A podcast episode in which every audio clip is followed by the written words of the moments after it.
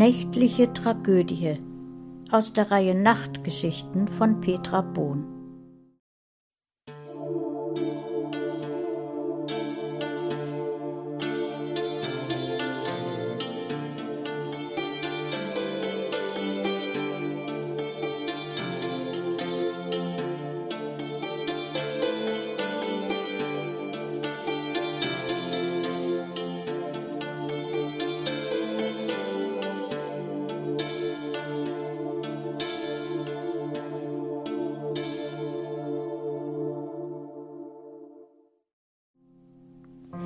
Lisa saß am Küchentisch und starrte zum leeren Stuhl gegenüber.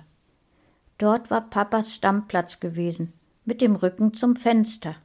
Er hatte immer mal wieder gesagt, aus dem Fenster gucken können andere, ich weiß auch so, was draußen geschieht. Und er fügte mit einem verschmitzten Lächeln hinzu, ich sehe lieber meine herzallerliebste Tochter an.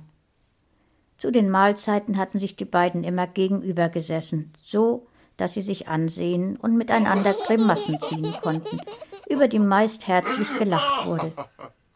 Oh, wie fehlte Papa der kleinen Lisa. Acht Jahre war sie erst alt und schon vaterlos. Papa war vor zwei Jahren ganz plötzlich umgekippt. Einfach so, ohne dass es ihm vorher schlecht ging. Sie hatten sogar noch rumgealbert, er und Lisa, und dann war er umgefallen wie ein morscher Baum und nicht mehr aufgestanden. Er war sofort tot, das hatte der Notarzt festgestellt, und dann wurde Papa weggebracht. Lisa konnte nicht begreifen, warum er nicht wiederkam. Ihr allerbester Freund auf Erden war fort.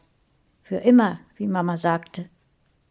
Nun also saß Lisa am Mittagstisch auf ihrem Stammplatz und sah zu Papas Stammplatz rüber. Sie zog Grimassen und sah genau, wie Papa übers ganze Gesicht grinste. Sie sah ihn auf seinem Stuhl sitzen, wie schon so oft. Er war wirklich da, aber Mama glaubte ihr nicht. Sie sagte, Lisa fantasiere, das käme daher, weil das Kind sich einfach nicht mit dem Tod des Vaters abfinden könne.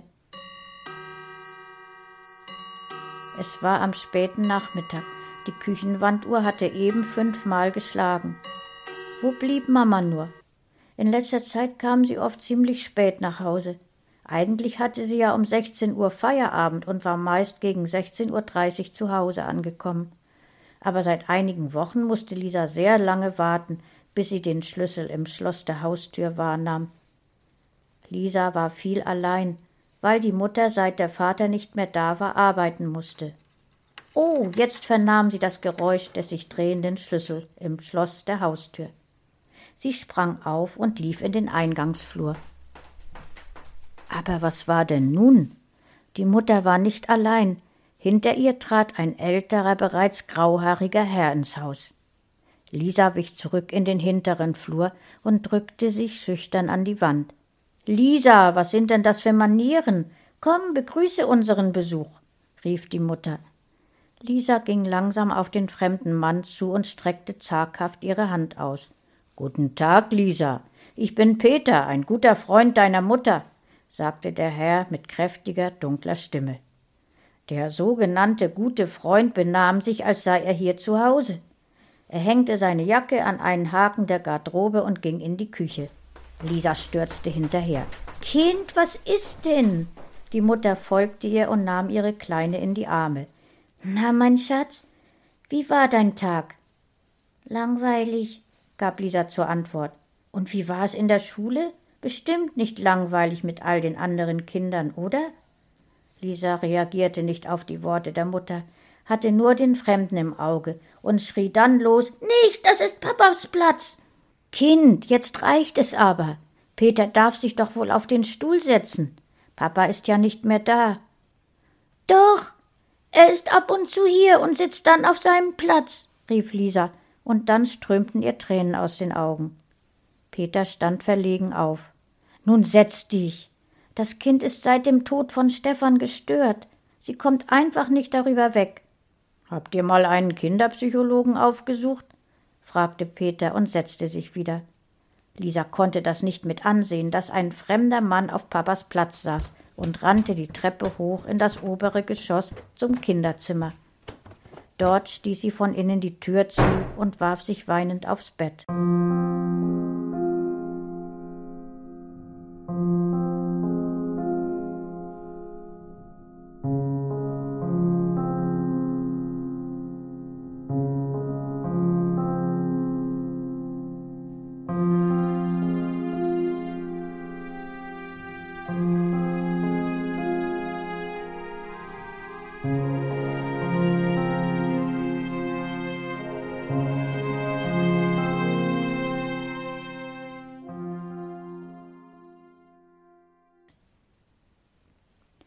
Wurde doch noch ein einigermaßen harmonischer Abend. Sie aßen zu dritt Abendbrot. Es gab Pizza, Lisas Lieblingsessen. Peter hatte sich nicht wieder auf Papas Platz gesetzt. Er konnte sogar ganz lustig sein. Es gelang ihm einmal tatsächlich, ein Lachen aus Lisa herauszuholen. Als Lisa in ihrem Bett lag, hörte sie von unten aus dem Wohnzimmer Musik und wie die Mutter und Peter sich unterhielten. Wann würde er wohl nach Hause gehen? fragte sich das Kind und kuschelte sich in die Decke. Die Mutter lachte laut. Lange hatte Lisa dieses Lachen nicht mehr gehört, seit Papas Tod nicht. In dem Kind erwachte ein sonderbares Empfinden, ein Gefühl von Unbehagen. Mit diesem Gefühl allein gelassen schlief sie schließlich ein. Mitten in der Nacht erwachte sie aus einem unruhigen Schlaf. Was hatte sie geweckt? War da nicht ein Schrei gewesen? Da, jetzt wieder. Es war die Mutter, die schrie. Lisa stürzte aus dem Bett und lief zum Elternschlafzimmer, das sich neben dem Kinderzimmer befand. Jetzt stöhnte die Mutter ganz eigenartig. Lisa geriet in Panik. Sie musste der Mutter helfen, aber wie? Da erinnerte sie sich daran, dass Papa eine Pistole besessen hatte. Sie hatte mal beobachtet, wie er eine Taube damit erschoss. Laut weinend war sie zu ihrem Vater gestürzt. Papa, warum hast du das getan? schrie sie ihn an. Es war übrigens das erste und einzige Mal gewesen, dass sie so mit ihrem Vater gesprochen hatte. Er legte die Pistole auf den Gartentisch, nahm sie in seine Arme und erklärte ihr, die Taube sei schwer verletzt gewesen. Nun sei sie tot und würde nichts mehr merken. Sie dürfe aber nie, nie die Pistole anfassen. Das sei sehr gefährlich. Lisa hatte auch beobachtet, wo der Vater das gefährliche Ding reingelegt hatte, nämlich in die unterste Schreibtischschublade in seinem Arbeitszimmer. Das Arbeitszimmer gab es immer noch, und es sah darin aus wie zu Papas Lebzeiten. Rasch huschte das kleine Mädchen ins Arbeitszimmer und zog die unterste Schublade heraus. Da lag es, das gefährliche Ding. Lisa wusste, wenn man damit auf jemanden schoss, war er tot. Zumindest dachte sie es. Dass man einen Schuss auch überleben konnte, wusste sie in ihrem zarten Alter noch nicht. Sie lief zurück zum Schlafzimmer. Immer noch stöhnte die Mutter, und jetzt gab es wieder einen Aufschrei. Was nun folgte, lief so schnell ab, dass Lisa selbst sich später kaum an die Einzelheiten erinnern konnte. Sie riss die Tür auf. Ihre Mutter lag im Bett und auf ihr der Peter. Das Kind wusste, wie man eine Pistole benutzen musste. Sie hatte es bei ihrem Vater abgeguckt, und so zielte sie auf Peter und drückte ab. Ein ohrenbetäubendes Brüllen des Mannes erfüllte den Raum, und dann hysterisches Schreien der Mutter, die sich unter Peter hervorwühlte und aus dem Bett sprang. Alles war voller Blut. Die Bettdecken, Peter und die Mutter, selbst Lisa hatte einige Spritze abbekommen. Was hast du getan? Lisas Mama war total verändert. Sie schrie, wie Lisa sie noch nie hatte schreien hören. Sie stürzte aus dem Zimmer zum Telefon und rief den Notarzt an. Lisa ging zurück ins Kinderzimmer und kroch zitternd am ganzen Leib ins Bett. Peter lag laut stöhnend, jetzt allerdings aus einem anderen Grund als vor dem Schuss, auf dem Bett. Sein Körper war blutüberströmt. Diese nächtliche Tragödie war, unserem Herrn im Himmel sei gedankt, nicht so ausgegangen, wie man es jetzt vielleicht hätte vermuten können. Der Rettungswagen brachte Peter ins Krankenhaus. Lisa und ihre Mutter, die unter Schock standen, wurden ärztlich versorgt. Am nächsten Tag wurde die Pistole aus dem Haus geschafft. Die Mutter bereute, dass sie das nicht schon längst getan hatte, aber irgendwie war ihr das Ding in Vergessenheit geraten. Leider dem Töchterchen nicht. Es dauerte zwei Monate, bis Peter das Krankenhaus verlassen durfte, und dann war er noch in einer Reha-Klinik, weil er auf sein neues Leben als einarmiger Mensch vorbereitet werden musste. Lisa hatte den Mann so unglücklich erwischt, dass ihm der rechte Arm abgenommen werden musste.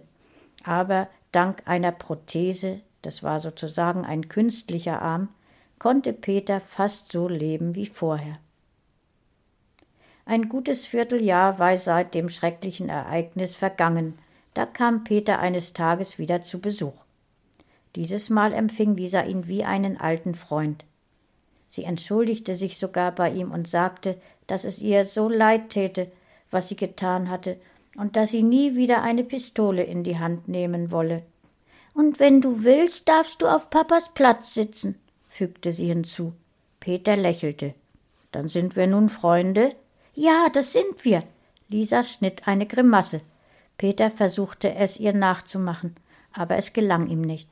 Das macht nichts, dass du es nicht kannst. Es war eben das Spiel von Papa und mir und niemandem sonst.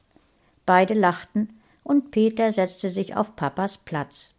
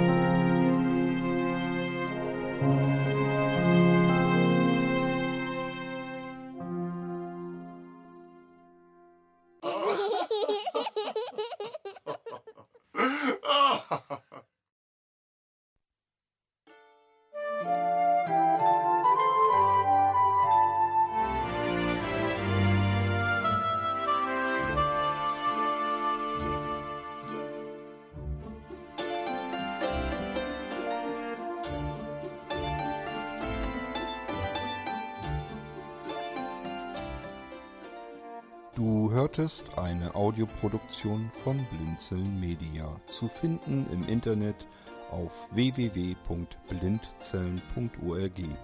Blinzeln schreibt man in unserem Fall immer mit einem D in der Mitte. Wenn du uns gerne kontaktieren möchtest, so geht das einerseits per E-Mail an podcast.blindzellen.org oder du verwendest dafür unser Kontaktformular auf unserer Homepage direkt zu finden unter kontakt.blindzellen.org. Wenn du uns einen Audiobeitrag für die Sendung zukommen lassen möchtest, dann benutze doch hierfür am einfachsten unseren Podcast Anrufbeantworter. Den erreichst du im deutschen Festnetz unter der Telefonnummer 05165 439 461. Und wenn du aus dem Ausland anrufst, dann ersetze einfach die vorangegangene 0 gegen die Ländervorwahl für Deutschland. Das ist die 0049. Wir freuen uns über Lob, Kritik, eine Rezension oder Bewertung unserer Audioproduktion dort, wo du sie gehört hast. Konnten wir dich hiermit gut unterhalten und informieren? Du findest bei Blinzeln zahlreiche weitere Audioproduktionen aus allen Bereichen und zu allen Themen. Entweder bei uns auf der Homepage www.blinzeln.org oder dort, wo es Podcasts gibt.